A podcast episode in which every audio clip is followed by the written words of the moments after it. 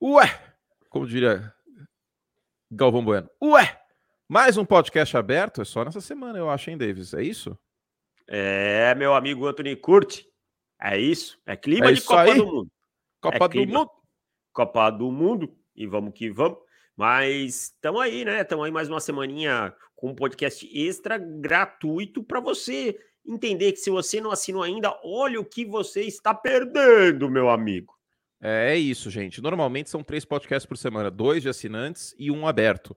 Nessa semana a gente está fazendo um dos podcasts que era de assinante para todo mundo, para vocês é, saberem como é, né? Experimentar essa questão diferente, ter um gostinho. Então, esse podcast com dois temas a mais vai para todo mundo, aberto, e a prévia da semana 14 só dos assinantes. A gente está fazendo isso para te lembrar, querido ouvinte, que esta é a última semana da promoção de Black November, de Black Friday, enfim, do Pro Football Plus. Um mês está custando R$ 6,90, é um dos menores valores que a gente já teve, e o anual quatro vezes de R$ 17,00 sem juros. Então aproveitem, tem profutbol.com.br para assinar, e vamos tocar o baile aqui, David Chiogini, com dois temas bem interessantes e respondendo perguntas dos assinantes, é um dos benefícios que eles têm. Vamos lá. É um benefício falar diretamente conosco aqui nesse podcast maravilhoso. E o primeiro tema é a briga para defensor do ano. Eu não olhei as odds para não me influenciar, para não me embasar nelas.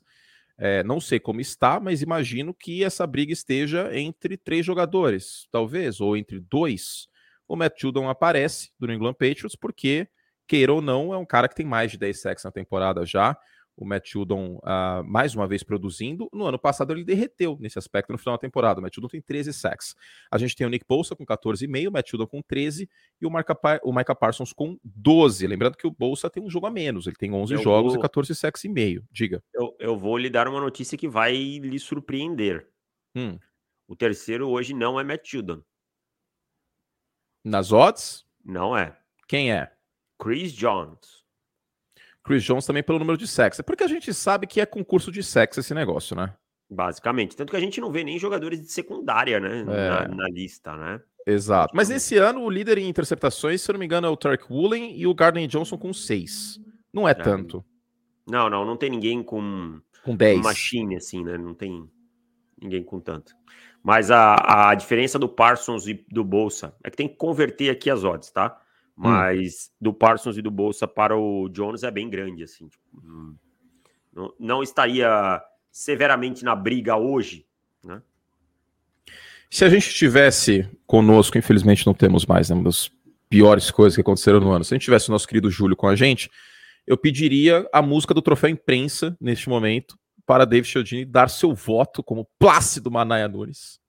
Bom, antes de mais nada, é preciso dizer que aqui não tem entre esses dois, entre Parsons Ah. e, e Bolsa, não tem uma resposta errada. Eu, Não. cons- eu consigo lidar com qualquer argumento é, do outro lado e entender Mas- per- perfeitamente. Uhum. Contudo, não sou o homem que usa hipoglós nas virilhas por ficar em cima do muro. Sou um homem que. sou um homem que dou minha opinião. E opiniões são feitas para ser dadas antes. Depois elas. É, Depois é reportagem, depois não é depois análise. reportagem, É. isso mesmo, né? Eu votaria hoje em Nick Bolsa. Eu Ah, votaria eu- em Micah Parsons, já te digo por quê, mas fundamente seu voto. Faça o que, Acho- faça o que Matt Patricia não faz no ataque dos Patriots, fundamente. Ah, Justifique. Eu acho que o Nick Bolsa vem tendo. Já teve uma temporada espetacular ano passado e não foi colocado nem como All-Pro, que foi para mim um absurdo. Eu acho que o impacto defensivo dele nesse, nesse time dos 49ers é surreal. A- a- o nível de performance dele no último jogo contra o Miami Dolphins é, foi só mais um das amostras. Estatisticamente, em pass rush, ele tá na frente do Micah Parsons. E, Tá e, não, assim, hein? Tá não, hein? em número de pass rush por snap, sim. Não, sim, mas no geral não tá. Termine o seu voto, não vou te interromper. Tá. Termine, Tá bom, candidato. Décio Pitinini. Daqui a pouquinho. Décio eu- Pitinini. Ah, Décio, espera, Décio. E, e eu acho que, assim, dentro do que é, a gente vai ver agora nos 49ers, o Bolsa vai ganhar ainda mais importância por conta de toda essa narrativa de Jimmy Garoppolo fora, esse tipo de coisa. Então eu, foto, eu fico com o Nick Bolsa aqui. Vamos lá. Vamos lá! Falei igual Galvão. E meu voto vai para Micah Parsons, que tem dois sacks e meio a menos, é verdade, mas Micah Parsons tem 10 pressões a mais que Nick Bolsa neste ano. Micah Parsons tem 40% de pressão, Nick Bolsa tem 29,4%. E em pass rush win rate, que é vencer o bloqueio, o Micah Parsons é o segundo da NFL com 28,1% e o Nick Bolsa é o décimo primeiro com 21,7%. Considerando tudo, todas essas estatísticas, eu vejo o Micah Parsons como o jogador mais impactante. Mas como você falou, não há resposta certa e errada. O que para mim é resposta errada nesse aspecto, talvez seja colocar o Matt Judon na frente desses outros dois. Primeiro, porque ele não é mais o líder em sacks. E segundo, que nessas outras estatísticas ele está muito atrás. É, mas não, pô. Falei que não é Carminha agora. Tive um momento Carminha no podcast, coisa maravilhosa. Tô assistindo ainda a Avenida Brasil, Davis. Eu não terminei. Não terminou? Não terminei. O Max, ele acabou de seduzir a, a Begônia, a irmã da Nina. E tá na reta final. Tá na reta final. Mas vou terminar. Vou terminar. Inclusive, a gente fez top 5 muito... melhores personagens de Bruno Benício aqui? Fez, fez sim. Fez? Fez? fez. Qual foi o primeiro? Tufão? Tufa, né? Tufa. Ah, então beleza. Então beleza. Well, eu sou, muito, eu sou muito fã nessa novela de Leleco e de Mona Lisa. Gosto muito de Mona Lisa também. Eu acho a Mona Lisa insuportável, cara. Não, mas ela é uma excelente personagem pra trama. Ah, tá, mas a, eu, cara, eu acho a atuação da. Cara, eu não gosto da atriz. Não, não, Putz, eu não é acho é uma atriz muito chato. Não é uma atriz que me agrada. Não, nada. Hum, não, não, gosto muito dos trabalhos, mas. Eu acho chato. Pra trama, Mona Lisa é muito importante. Mas enfim, meu voto vai para Micah Parsons pelo conjunto da ópera. Quem que é o favorito? Bolsa? No, nas casas de apostas, no momento, é o Parsons. É o Parsons? É, é o eu Parsons. vou de Micah É que também pesa para as casas de apostas ele jogar em Dallas, né? É, é. Ah, com certeza, com certeza. E, mas assim, cara, eu acho que a gente vai ter nessa reta final aí ambos com grandes desafios, né? Os é. dois têm grandes desafios. Parsons aí. pega os Eagles, São Francisco pega Seattle sem o Jimmy Garoppolo. É. E, um e eu acho que às vezes. Então, eu acho que o, o, Diga, o Parsons, desculpa. desculpa te interromper, o Parsons ele tem uma coisa que é muito levada em conta.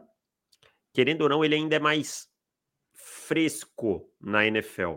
Novidade. Sabe? segundo ano, um cara que apareceu jogando em duas posições. Esse ano, basicamente, é um edge, dropa uhum. bem menos em, em, cobertura. Então, isso aí tem um impacto muito grande. Mas eu, de verdade, e, e, eu nem sou um grande fã da pessoa do Nick Bolsa, tá? Eu acho o Nick Bolsa, como o irmão dele, duas pessoas que eu tenho opiniões bem divergentes. Eu acho ele. Baker Mayfield também não. Também não. Ah, é verdade. Mas o Baker mereceu tá? O Baker merece. É, o, o, Baker tem seus momentos, né? É. E então é.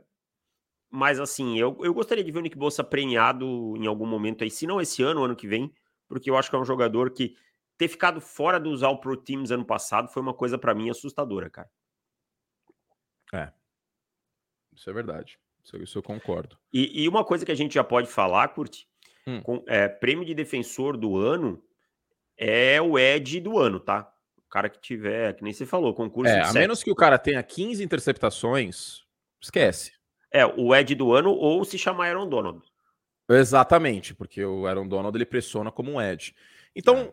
como diria nosso querido Silvio, uma nota mais pro Zezinho, nesse caso, um jogador que não seja um desses três que a gente mencionou, que pode roubar o defensor do ano. Eu vou dar, eu tenho um nome na cabeça, eu já falo, mas mencione você primeiro. Pô, fora desses três, não pode o Judon também, né? Não, não pode o Judon, o Bolsa e o Parsons, que são os três com mais sacks. Ah, o Chris Jones. Chris Jones, que tem 10. Ah. E, e, evoluiu muito na temporada em pressões. Ele não estava tão bem em pressões no início do ano, mas melhorou. O meu voto é Max Crosby. Principalmente é. os Raiders ganharem todos os jogos que faltam na temporada, e eles podem ganhar, tá? Porque aliás, os Chiefs na semana 18, com os Chiefs talvez já classificados com a folga. Aliás, já que você falou disso, eu quero dar uma. Posso dar um, um plus para o nosso ouvinte de hoje? É rapidinho. Pode, claro, claro. Olha como pode, ao final dessa semana, essa AFC estar um salseiro, e eu adoro essa palavra, salseiro, pela briga do Wild Card. Hum. Vamos lá. Os Jets vão a Buffalo. Vão. Favorito é o Buffalo, certo? Certo, certíssimo. Os Jets vão ficar, ficariam 7-6. Os Patriots são Arizona, eu acho que os Patriots vão vencer. Mas também se perder, vai, vai ficar ali no meio da confusão. Mas vamos colocar que os Patriots vençam. Eles hum. vão a 7-6. Aí, os Browns é, vão a Cincinnati, é quem tem a missão mais complicada desses todos que eu tô falando. Então eu vou deixar os Browns para depois.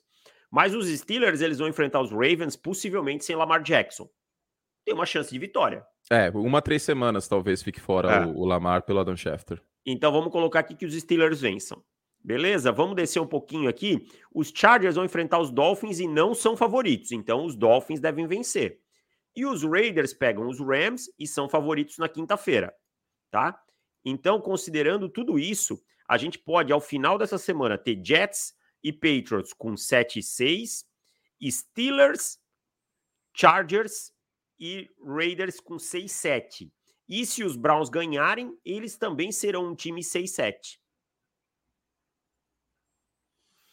E tem os Raiders também, né?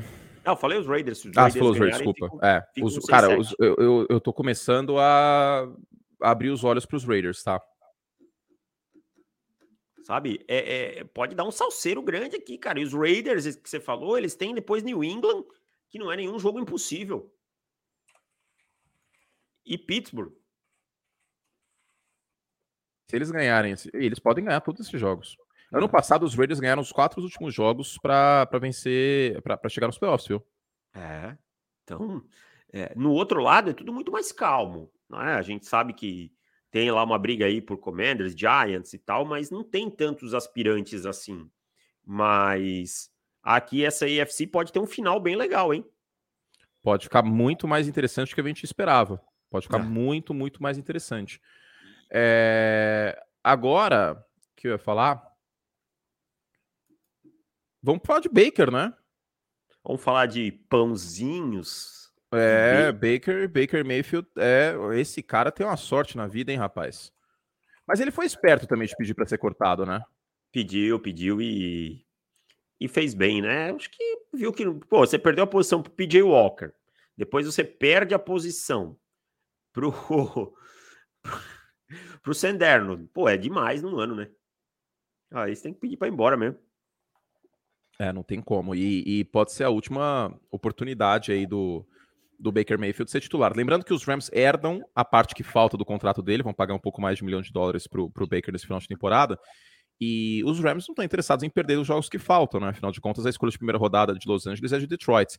E um outro ponto é o Baker é free agent ano que vem. Então, para ele, interessa bastante jogar bem nesse final de ano, mas, cara, assim. Eu já joguei a toalha em relação a Baker Mayfield, sinceramente. Ah, eu também. Eu também. E atrás dessa linha ofensiva, com esses recebedores, a chance de não ser nada demais é, é, é grande. Você foi, você foi num ponto muito importante. Cria-se a mística de Sean McVay vai treinar Baker Mayfield. Lindo isso, maravilhoso. Ok. E que tal a linha ofensiva dos Rams nesse momento? Não, não. É. Eu não sei o nome da linha dos caras que jogam na linha ofensiva dos Rams. Ah, de verdade. E, e, tá errado? Não, não tô. A verdade é que, assim, faz umas duas semanas que eu só entro, olho um pedaço do jogo dos Rams e vou embora. Porque, então. tipo, não tem por que ver esse time nesse momento. Esse time já jogou a toalha na temporada. Ah, mas tivesse jogado, não teria pego o Baker. Não, é uma forma de deixar o caos menor. Só isso. É, exatamente. E talvez dar o fato novo, uma notícia boa para os Rams e meio que. Sabe o que, que essa contratação do Baker me parece? Hum. Cortina de fumaça. Total, total. Porque aí muda o foco de a temporada dos Rams é um, um lixo total e completo, e os Rams têm a pior sequência de derrotas de um atual campeão de Super Bowl. Pra, opa, Baker Mayfield, hein? Ô, primeira escolha do draft, Baker Mayfield com o Sean McVay. Aí você vai ver, vai passar para um monte de, de, de, de quitandeiros de Los Angeles. Nada contra os quitandeiros, inclusive estou assistindo Próxima Vítima, que Tony Ramos interpreta um excelente quitandeiro. Exatamente, um baita quitandeiro. Né? Inclusive aí tem um relacionamento quente com Natália do Vale, a bonitona do Morumbi. Excelente novela, Próxima Vítima, hein? A melhor, é a Gold. Ah, pra mim é a Gold. é a Gold, cara. Desculpa, mas você tem uma novela com José Wilker no auge, com uma trama policial, com Tony Ramos, um triângulo amoroso, Tony Ramos no início da novela, é, Suzana Vieira e Zé Wilker, pô, não, não tem como bater. Aliás, Suzana Vieira gosta de um triângulo amoroso em novela, hein? É verdade. Também teve outro com o Zé Vilker em Senhora do Destino, né? Exatamente, é isso que eu ia chegar lá. Opa. Senhora do Destino, que ela tá lá, é o outro é o Zé Maier, né? E não posso esquecer também da excelente atuação, porque ela é lembrada mais hoje em dia pela nossa geração por Cassandra em Sai de Baixo. Mas Araci Balabania com oh, Filomena é um espetáculo, hein? Grande atriz. E, e, essa novela também, ela tem a estreia de Débora Seco, né? É na Globo, é, acho que é, né? Como eu socorro. Não, se é não é socorro. Eu... Ela é filha do Zé Wilker e da Suzana Vieira. Ela, socorro, mãe, socorro, papapá. Socorro, Tunico. É, exato. Tem é, Celton Mello. Celton Mello como galã jovem. Por como não assistir uma novela com Celton Mello interpretando um galã jovem? Mas não é a estreia dela na Globo, não. Ela já tinha feito algumas coisas. Mas é o primeiro Mico... papel de impacto. De, Mico de Preto. De Débora Seco. Acredito que possa, possamos falar dessa forma. Que novela que, fantástica, hein? O bairro que se passa é na Moca, né? Moca e no Bexiga, é, né? Em, em vários, é. Tem as cantinas, tem as pizzarias lá e tem a Natália do Vale mora no Morumbi, naquele prédio que é icônico para demonstrar. Ah, tem uma foto maravilhosa da Folha, que é esse prédio que é, acho que é edifício Penthouse, se não me engano, foi ali na Giovanni Gronk e do lado tem Paraisópolis. Então é uma foto que demonstra com muita ah. clareza a desigualdade social do Brasil. Acho que você deve ter visto essa foto. Já vi. É um já prédio vi, que, a saca... que as, as sacadas é, são, são em caracol para pegar Isso. sol sempre e tal, enfim. Você vai piscina. muito a Moca ou ao Bexiga? Ao Bexiga eu já fui muitas vezes. A Moca, não tanto, mas ao Bexiga eu, já fui muitas vezes. Eu estarei em fevereiro, estarei em São Paulo, iremos a uma cantina. Então. Iremos, justíssimo.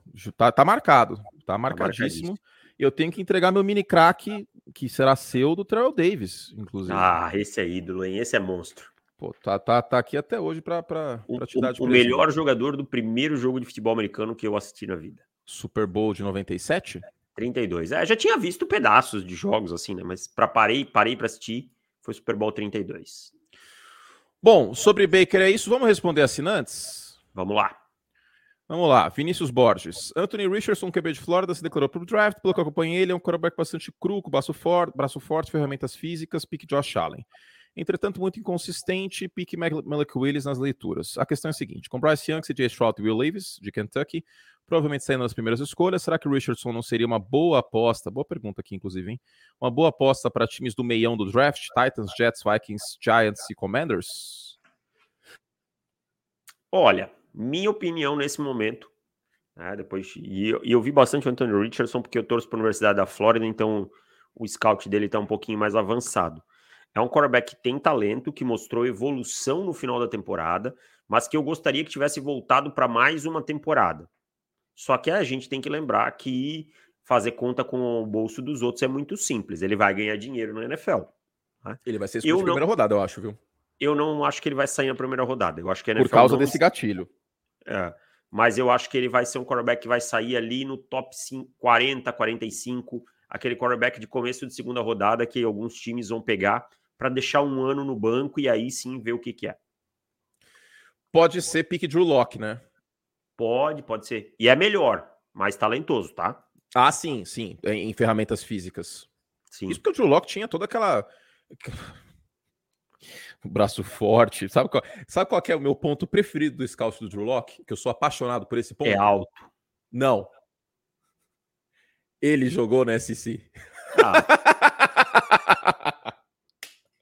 eu amo esse, eu amo, eu amo, cara. Eu tipo amo. Assim, cara, jogar, nesse, jogar na SC é uma vantagem, mas desde que você jogue bem, né? Não, sim, mas é, é tem certas Entendi. coisas que são usadas para passar pano, tipo Nikhil Harry, que fez uma boa recepção, inclusive, no último jogo. Nikhil Harry bloqueia bem. Coringa, vira Coringa. Coringa, jogou na SC. O braço forte eu até entendo como justificativa no scout, mas o jogou na SC é sacanagem, velho. Jogou na SC, não, não tem como. Obrigado pela per pergunta, Vinícius. Lembrando que tem draft simulado do David Chiodini para os nossos assinantes, hein? Então assinem esse site maravilhoso, aproveitem.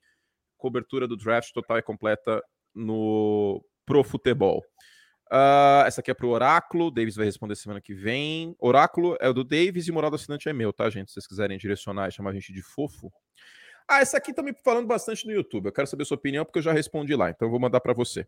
Como vocês, Matheus de Oliveira Fiuza, como vocês avaliam o desenvolvimento do Kenny Pickett, progressão, presença, papapá, em meio a um ataque questiona com questionáveis decisões de corredor ofensivo? Melhor do que encomenda, mas por ser melhor do que encomenda, tem gente achando que ele vai ser um grande quarterback. Para mim, segue sendo um quarterback de piso alto e teto limitado. É, eu concordo com você. Melhorou nas últimas semanas, em especial, fez algumas partidas que me agradaram, mas a barra é era baixa, né? É, a gente tem que sempre lembrar isso. Por exemplo, quando eu falo que o Russell Wilson jogou melhor domingo, infelizmente a barra estava lá no chão. É. E, e, isso está bem longe de ser o que eu espero do Russell Wilson. Agora, o Kenny Pickett, eu acho que é isso. É um cara que vem mostrando uma evolução, mas que não me parece que vai ter teto para passar muito mais que isso, sabe? É, claro, merece um segundo ano, um ataque melhor e tal. Vai ser um, um quarterback, no máximo, competente. Eu acho que essa é a palavra. Isso, isso. João Ricardo Tavares, com Tyler Smith, isso aí foi me perguntado também. Com Tyler Smith, Sam Williams, Jake Ferguson, Daron Bland, Damone Clark fazendo a diferença na equipe, é possível dizer que o, o draft 2022 dos Cowboys é top 5 na NFL? Sim. Cara, eu não fiz a conta, mas eu esperava que fosse uma classe, especialmente pelo Tyler Smith, muito ruim. O que aconteceu? O Tyron Smith machucou, o Tyler Smith entrou no lugar e, cara, ele jogou muito melhor do que eu esperava. Sim, e para mim é uma classe top 5, sim. Todo mundo tendo impacto. Porque tem Seattle, e, e, tem Seattle na frente e Jets na frente, de cabeça, sim. com certeza. É. Preciso fazer as contas. Com certeza. Mas, é Mas é possível, sim. É, é para mim uma sim, uma top 5, sim. Não tem outro time, não tem tantos times assim que eu vejo os calouros impactando como tem impactado no Dallas Cowboys. Os Cowboys vêm draftando bem nos últimos anos, cara. Os Cowboys vêm draftando bem. Pois é, é, eu, eu, fiquei surpreso. Mas é isso, o processo do draft é isso, a gente não tem impossível acertar tudo, porque não é concurso de acerto o draft, né? Tem como. A gente está analisando times... semente, a gente não está analisando a planta. Exato. Se os times erram, fazem escolhas como o Isaiah Wilson, quem sou eu para achar que vou acertar todas, né? Então, é isso. Alex Nicásio, saudações, galera. Queria uma análise da retomada do Pete Carroll. Ano passado concordava demais que tinha chegado ao fim para ele. É, a troca do Wilson foi outro momento que parecia que já era o fim. No entanto, ele se reinventou e Seattle parece ser uma equipe bem jovem e promissora. O que vocês acham? Um grande abraço, o site está cada vez melhor. Aí, os assinantes estão fazendo nossa propaganda, hein? Você que não assina ah. o site ainda está bobeando. É, e como é que faz para assinar? profutbol.com.br barra assinar. Aproveitem que o precinho camarada acaba neste domingo. Ó, o grande ponto é o seguinte: a gente tem que se perguntar o porquê das coisas, porque pode parecer que tudo continua como era antes, e não é verdade. Eu não acho que a análise em relação ao Pete Carroll estava errada, não o Russell Wilson, o resto. O Pete Carroll avacalhava a escolha de primeira rodada todos os anos. Este ano com Charles Cross foi a primeira escolha que basicamente todo mundo elogiou de Seattle em muito tempo na primeira rodada.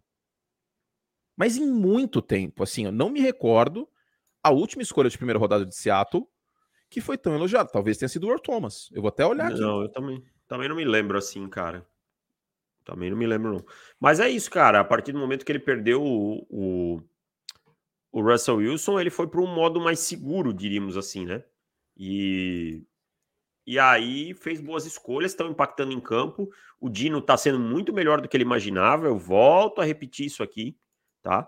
Porque ele abriu competição do Dino Smith com o, o Drew Locke, sim. Drew Locke. Então ele não esperava também o Dino Smith nesse nível que tá, tá?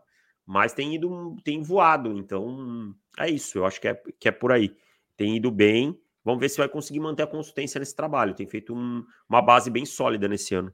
Agora, o melhor draft de Seattle desde este foi em 2012, há 10 anos, que o Pete Carroll pegou Bruce Irving, Bobby Wagner e Russell Wilson. Há 10 anos. Há muito tempo atrás, né? Olha, olha, assim, a gente até teve um Tyler Lockett em 2015 e tal, mas olha esse festival de escolhas zoadas de Seattle. Jermaine Fed, CJ Prozais, que pegava running back toda hora, né? Já tinha running back e ia pegando. Rashad Penny na primeira rodada, que não deveria ter pego, que só foi render no final do ano passado. É... Jordan Brooks, que é uma temeridade contra o passe, ainda é uma temeridade contra o passe. Dwayne Eskridge, que é um cara que machuca bastante, que foi segunda rodada. LJ Collier. Gente, LJ Collier. Então, assim, este ano, com Charles Cross, Maffey, Kenneth Walker, Abe Lucas, Kobe Bryant e Tarek Woolen, foi o primeiro draft bom, e assim, é um draft all-star, assim, é uma coisa realmente impressionante como o Seattle acertou. Em muito tempo, basicamente 10 anos que Seattle não acerta assim no draft. E, e, e um draft desse pode ter um impacto, que vocês vão lembrar, a classe de 2017 do, do New Orleans Saints né, que sustentou o time até determinado momento, a, uhum. e inclusive a, a política do Mick Loomis de arriscar bastante veio muito porque aquele draft foi espetacular. Então, o Seattle aqui, nesse momento, tem muito que comemorar. O que você faria se você fosse o, o Pete Carroll em relação a quarterback ano que vem, se Seattle tiver uma escolha top 5? Assim, dentro desse top 5, eu tenho o Bryce Young e o CJ Stroud disponível na minha escolha. Eu escolho um deles e deixo e renovo com o Dino Smith. E vou fazer uma coisa que eu não sou tão favorável, mas que nesse caso eu acho que é válido, especialmente se esse quarterback for o CJ Stroud, colocá-lo começando no banco. Porque o meu quarterback titular está jogando bem.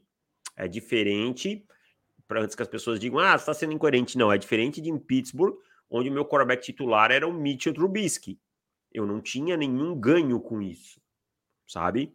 Então eu faria isso.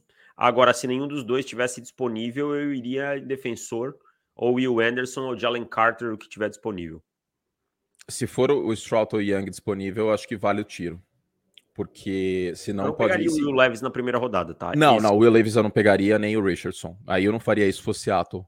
Mas essa defesa que já tá boa esse ano, se tiver mais um defensor de. Por exemplo, se tiver o Will Anderson, que você mencionou, cara, imagina essa defesa de Seattle com um osso, com o Maffe, com o Anderson, com o Turk Woolen, pô, na mão dessa, dessa comissão técnica que tá fazendo um bom trabalho esse ano, é algo bem legal. Agora, não acho, não acho que, que seja válido tirar o Dino Smith no início por um quarterback calouro. Isso eu não faria. Eu, de fato, seguiria com esse modelo de banco, porque é completamente diferente dessa situação, como você mencionou, do, do Trubisky, de outros tantos, do Andy Dalton e do, do Justin Fields. É, e, e assim, né, o, o, Dino, ele tá te dando condições de vencer, ele vai ser agente livre ano que vem, você não precisa renovar por uma montanha de dinheiro com ele. Contratinho de dois anos, dentro aí de um preço amigável, bom para ele, que no segundo ano tenha mais saída. É, eu acho que o Stroud ele tem algumas coisinhas a melhorar. É diferente, por exemplo, de você pegar o Trevor Lawrence. Eu não colocaria o Trevor Lawrence no banco para ninguém. Aí, tirando se meu quarterback. Como prospecto. Como é, prospecto. Ou é. Andrew Luck. É, é, tirando se meu quarterback fosse o Aaron Rodgers. Aí sim, né? Mas aí não teria sentido fazer a escolha. Mas o Stroud e o Young, para mim, tem alguns pontinhos aí a aperfeiçoar e tal, que atrás do Dino eu ficaria confortável. Se o meu quarterback titular fosse, sei lá, o Baker Mayfield, seria titular, seria um titular de cara. Bom, outra pergunta aqui. oh, o Lucas Pires pergunta sobre as interceptações do Pickett sendo cortadas tal. Ele estava forçando muitas bolas no, no início da, da, participação dele nessa temporada. Dave Chiodini fará uma análise tática de Kenny Pickett semana que vem, certo? Para os assinantes? Certo, certíssimo. Eles estão pedindo, eles pedem, a gente responde. Valeu, Lucas Pires. Então será respondido via análise tática. E por fim, o Gustavo Tavares pergunta sobre os Colts, né? Já tá pensando em draft, Indianapolis deve ficar tipo 5-10. Se quem pegaria, Will Levis ou Anthony Richardson? Cara, o Will Levis nesse momento que é mais pronto. Sim, ok, que tem o teto tal, mas aí Indianapolis sai do 8 para 80, sai de refúgio de quarterback veterano para pegar um cara que vai estar tá pronto em 2025. 2024. É, não, eu acho. Também pegaria o Will Levis, mas eu não pegaria nenhum dos dois na primeira rodada, assim, passaria longe dos dois. E é isso, David Chodini. É isso. Fechamos Terminamos. por aqui. Terminamos. Muito obrigado a todos vocês. É... Vocês são fofos. Você que não é assinante ainda, não perca essa oportunidade linda e maravilhosa de assinar esse site profutbol.com.br barra assinar. profutbol.com.br barra assinar é a última semana neste precinho lindo, maravilhoso, fofo. 6,90 por mês. Meu Deus 4 de 17. Não tem como perder. A gente te espera. profutbol.com.br barra assinar. Chodine, algo a mais? Não, é isso. Fechamos por aqui. E sexta-feira tem prévia da rodada, né? Sexta-feira só para os assinantes, prévia da rodada. Fizemos todo o estrago que podíamos. A gente volta semana que vem com o um recap da semana 14. Que jogo você comenta, Davis? São Francisco 49ers e Tampa Bay Buccaneers. Muito bom, né? ESPN 2 Star Plus estarei na sequência com Sunday Night Football entre Miami Dolphins e Los Angeles Chargers. Beijo nas crianças, até a próxima, tchau.